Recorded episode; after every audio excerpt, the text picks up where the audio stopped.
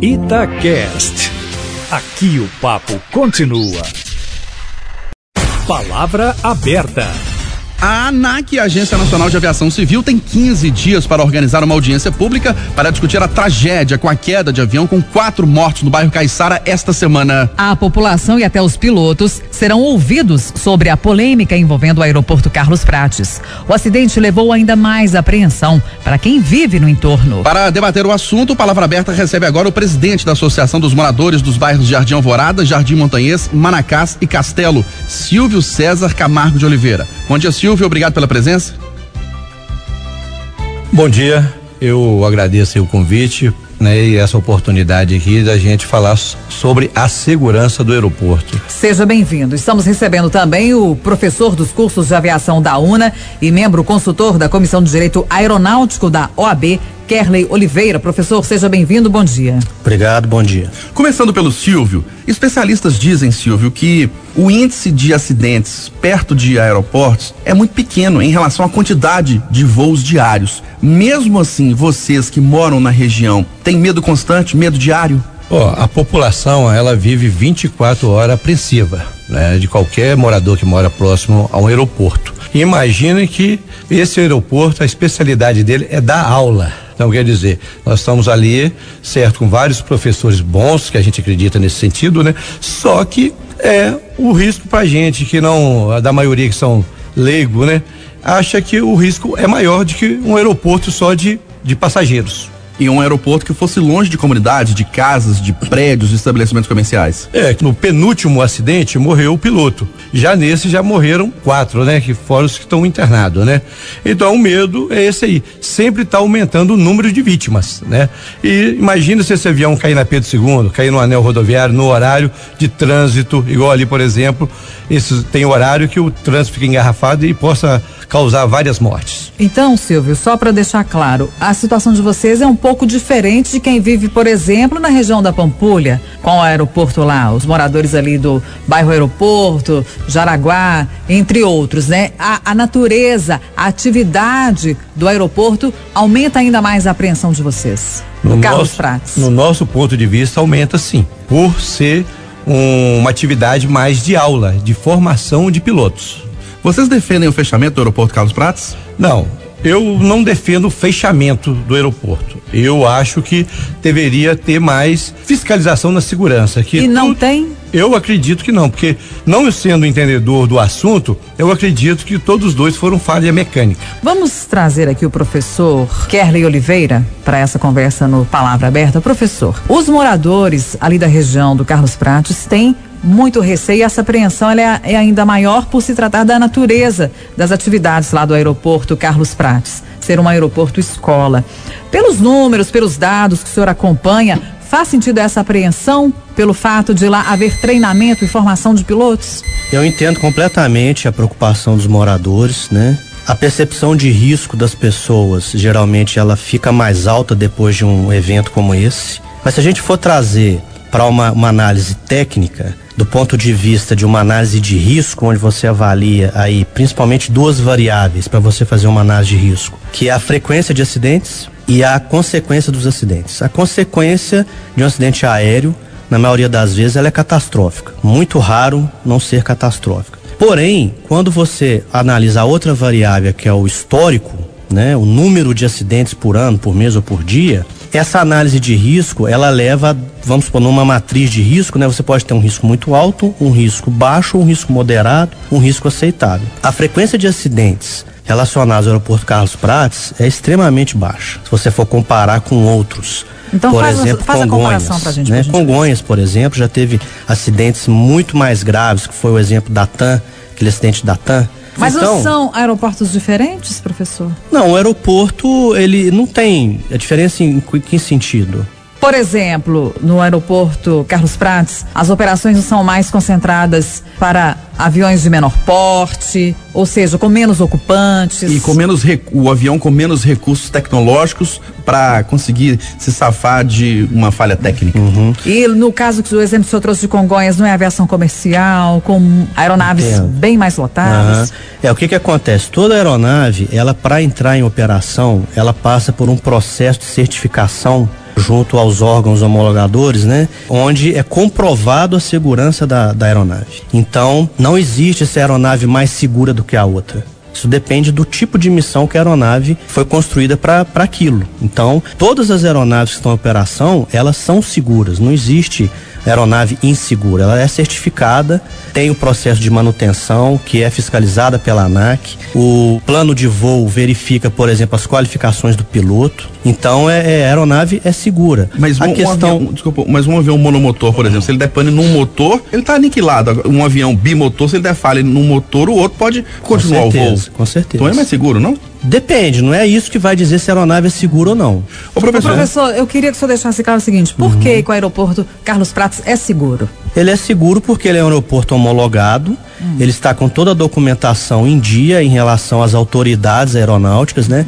As autoridades que poderiam eh, emitir esse parecer e falar que o aeroporto não é seguro, elas estão dizendo exatamente o contrário, né? Nós temos todas as operações ali acontecendo normalmente, foi uma fatalidade e o histórico de acidentes leva a essa interpretação. Que o E o aeroporto é histórico de seguro. acidentes, professor, mostra que eles envolviam pilotos que estavam em treinamento? Não necessariamente. mas isso não é Não um perigo? Pilotos experientes se envolvendo em acidentes? É, esse Não é esse uma caso, por exemplo, esse piloto não era treinamento, né? Ele era um piloto já experiente, ele estava fazendo um voo privado. Então, mas né? isso não é uma preocupação? Poxa, os pilotos experientes estão se envolvendo em acidentes em aeroporto que é perto de comunidades, perto Pois de é, bairros? é, é, é importante a gente separar duas coisas. Uma coisa foi o acidente.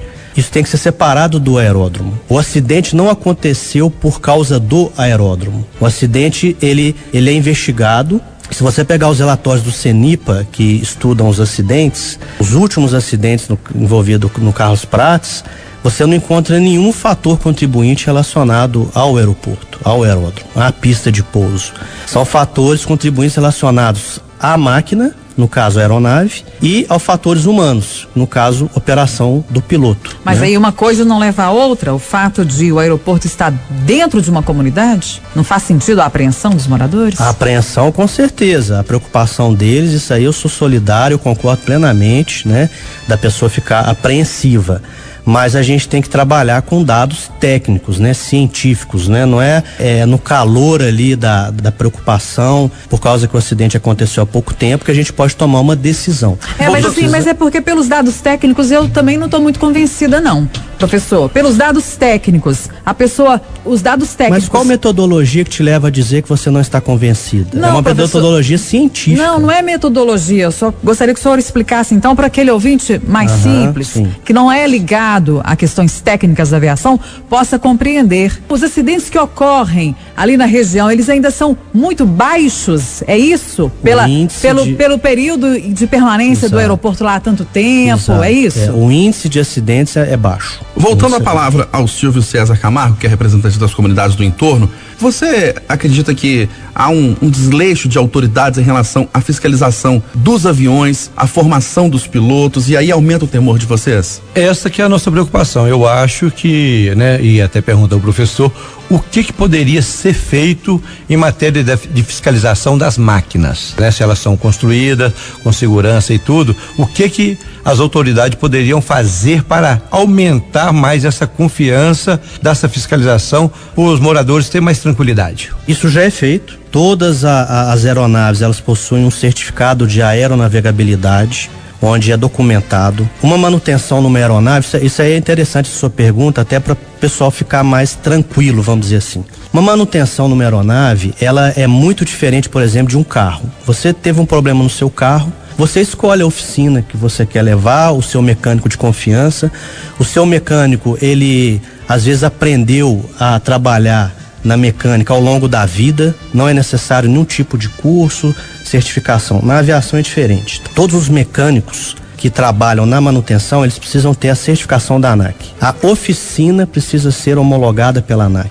Então tem uma série de procedimentos que são fiscalizadas pela ANAC para fazer esse controle. Então esse controle já existe. Agora, se me permitem uma opinião que eu acho que poderia ser interessante ser feito em relação aos órgãos lá com a ANAC Infraero, um trabalho com a população para que eles entendam mais o dia a dia do, do aeroporto, como que isso tudo funciona, porque às vezes existe um temor em relação a um certo tipo de tema por falta de conhecimento, isso é muito normal. Possível, então ah, talvez, ah. talvez vamos, vamos por exemplo assim, quem sabe, um dia que a ANAC for fazer uma vistoria, que eles fazem, inclusive sem aviso prévio, a população quiser acompanhar para entender melhor como é que é feita essa vistoria, para que as pessoas vejam realmente esses agentes que são fiscalizadores atuando, às vezes isso pode baixar um pouco a temperatura, a preocupação da população. Pois é, ô, Silvio, vocês já procuraram autoridades como a ANAC, como a Infraero, Prefeitura, Governo do Estado, Governo Federal, para discutir a segurança do aeroporto Carlos Prates, foram atendidos, estariam dispostos a receber essa orientação sobre a segurança da atividade aérea na região?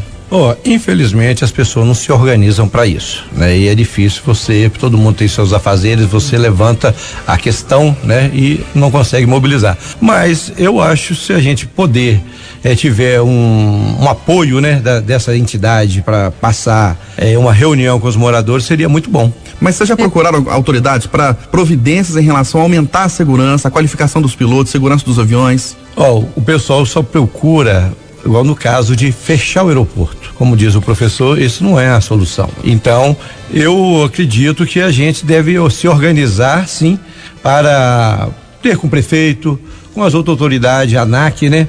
Para passar essa, essas informações para os moradores. Mas vocês nunca procuraram? Não. Ô Silvio, em relação às operações diárias, a, rotina no aeroporto, vocês já buscaram, por exemplo, uma contrapartida? Porque, conforme o professor está mostrando pra gente, as operações são seguras. Porém, o acaso pode ocorrer, né? As fatalidades podem ocorrer.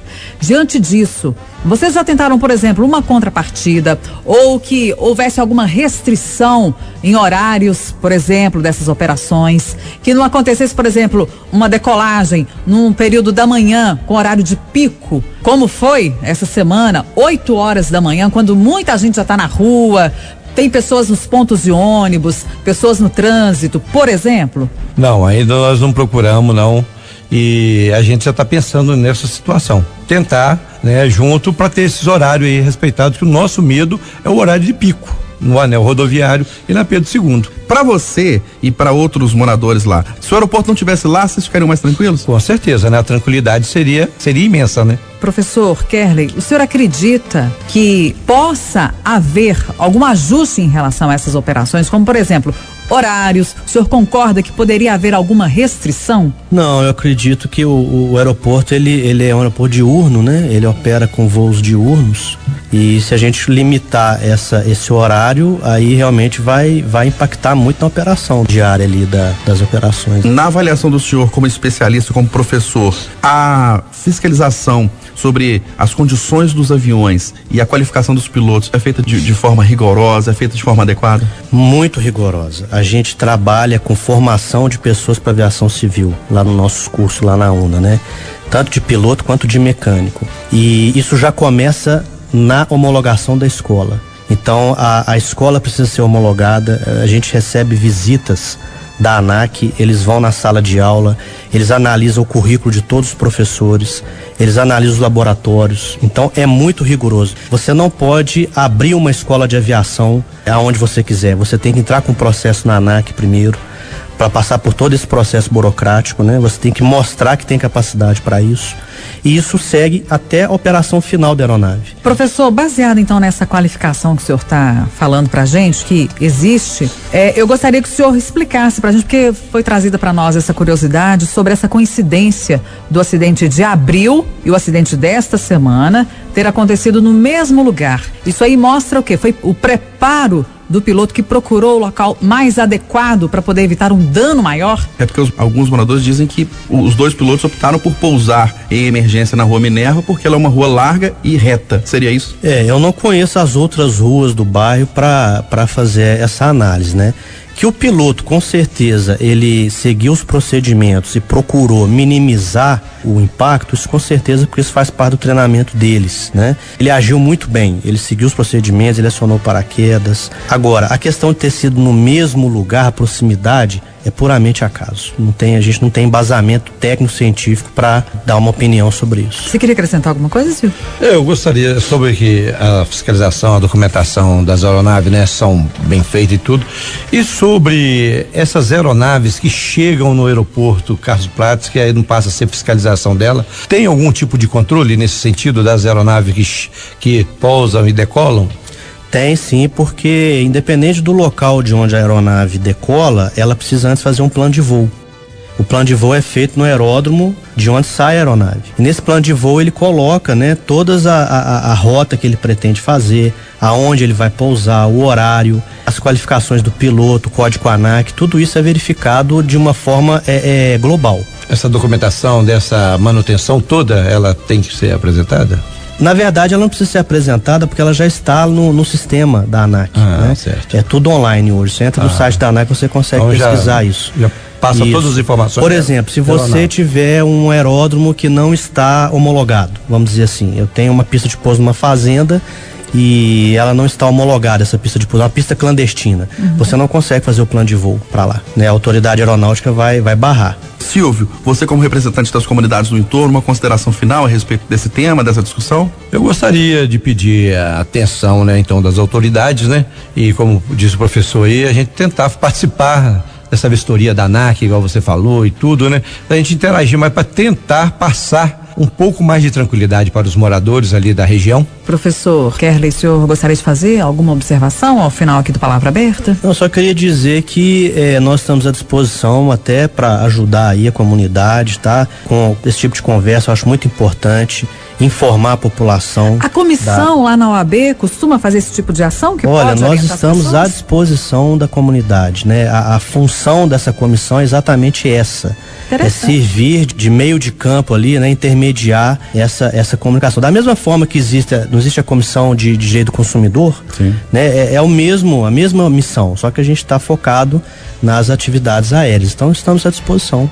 Nós debatemos no Palavra Aberta de hoje a operação de aeroportos nas proximidades de áreas residenciais. Recebemos Silvio César Camargo de Oliveira. Ele é presidente da Associação dos Moradores dos Bairros Jardim Alvorada, Jardim Montanhês, Manacás e Castelo. Silvio, bom dia, obrigado pela presença. Eu que agradeço aí.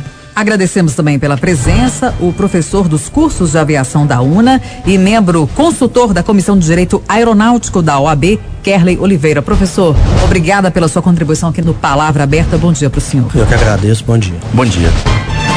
Oito horas.